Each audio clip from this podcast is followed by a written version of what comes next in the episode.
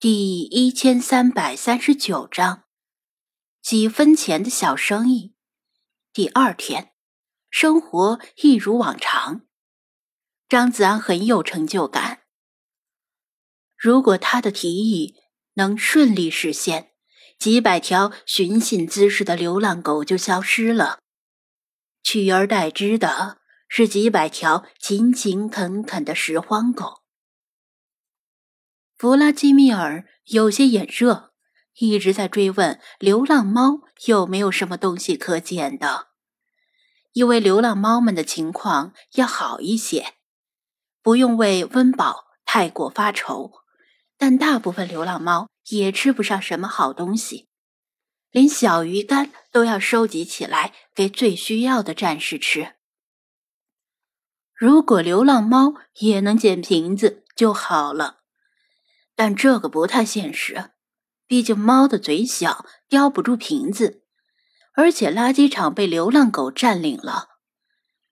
吃完早饭，张子安打了几个电话，询问附近废品收购站的位置和路线，并且商谈价格，因为他不清楚流浪狗每天能捡来多少个瓶子，只好都问清楚。几百个瓶子多少钱？几千个瓶子多少钱？由于他只有一辆宝贝五菱神光，还要拉货拉水族生物，不可能用来装垃圾，所以他希望对方能派车到指定地点拉走瓶子，哪怕是几天来一次也行。对方则表示要看具体有多少瓶子，值不值得特意跑一趟。但具体数字，他目前还说不好。然后，他还给为宠物店提供狗粮的厂家打了个电话，商谈大批量购买狗粮的价格。店员们听他一个电话接一个电话，都在暗自揣测，他又要开展什么生意，听上去像是捡破烂。店里的生意也没差到需要捡破烂的地步呀。人家做大生意的人打电话，一张嘴就是上亿的单子。就算张子安做的是小生意，也不至于为一个空瓶子多要几分钱而费尽口舌讨价还价吧。唯一的可能是，店长的小气程度已经变本加厉，连垃圾都不放过。张子安暂时没有解释。如果事情顺利，以后他们会知道的，而且免不了需要他们帮忙。当然，他们也会得到相应的报酬。虽然不是直接接触垃圾，但毕竟跟垃圾打交道，如果报酬不丰厚一些，大家的工作积极性肯定不高。至于空瓶子的价格问题，一个瓶子多几分钱，也许没人在意，但即将到来的可能是每周几千甚至上万个空瓶子，积少成多，能揣进自己兜里的钱，干嘛要便宜别人？打了差不多一个小时的电话，他讲话讲的口舌干燥，端着杯茶踱到门外。现在是下午。准确的说是下午四点多，阳光已不再灼热，空气还有些闷。但是对于从埃及活着回来的张子安来说，不叫事儿。他仰头看了看天色，天气晴好，暂时没有下雨的迹象。但这也说不准，夏天的天气预报根本不靠谱，一阵风吹来，可能就会大雨倾盆。旁边店铺玻璃门上的那只凤蝶幼虫，早上还动了两下，现在似乎已经开始化蛹。呼呼呼呼，呼呼呼呼。街道尽头传来几声稚嫩而又嚣张的狂笑。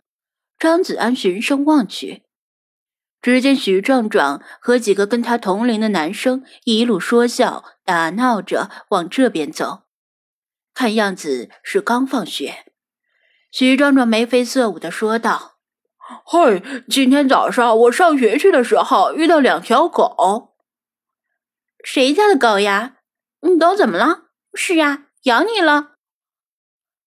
许壮壮得意的笑道：“我邻居家的，当时没有大人在，我看见那两条狗屁股连在一起，走路怪别扭的，就上去一脚把它们踹开了。厉害！可惜啊，我没有看到。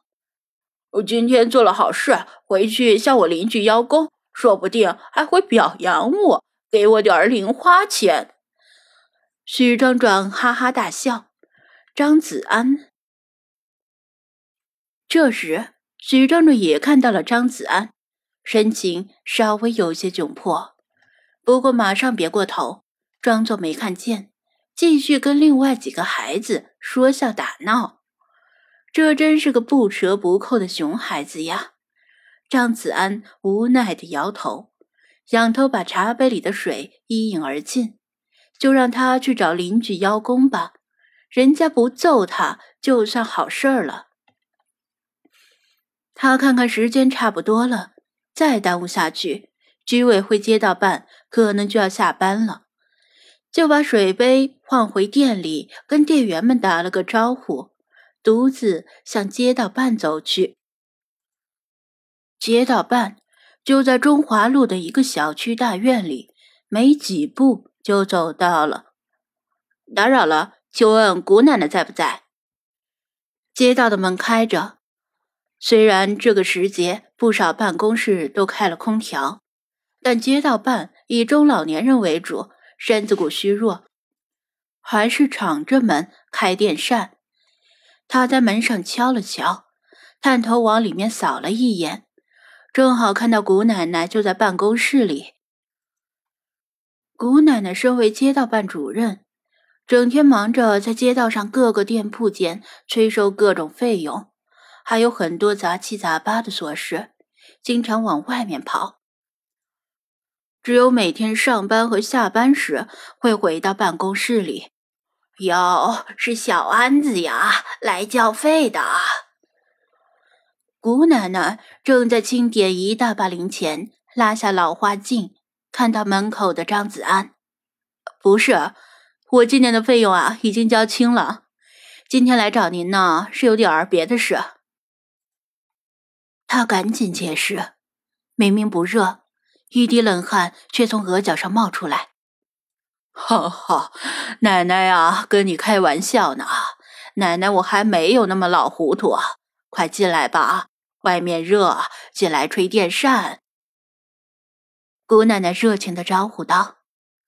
张子安松了口气，看见办公室还有其他几个人，但他不熟，所以也没有打招呼。姑奶奶，您这是挺忙的吗？用我帮您数不？他看了看姑奶奶的桌子上那一大把零钱，都是块儿八毛的。还有硬币，清点起来很费劲。不用不用，奶奶我已经习惯了。这条街上大部分都是做小生意的，总是收上来很多零钱。我也快点完了，你先坐下等一会儿。好的，那我就不客气了。张子安拉了把椅子，坐在姑奶奶对面，耐心的等她点钱。过了一会儿，姑奶奶把钱点清了，在账本上记下数字，然后把钱收进抽屉。小安子来找奶奶有什么事儿呀？他摘下老花镜。张子安轻咳一声，抬手指向绿地的方向，说道：“姑奶奶，您知不知道绿地那边现在有特别多的毛毛虫，而且啊。”不只是绿地那边，还有中华路小学，甚至路边的树上都爬着不少毛毛虫呢。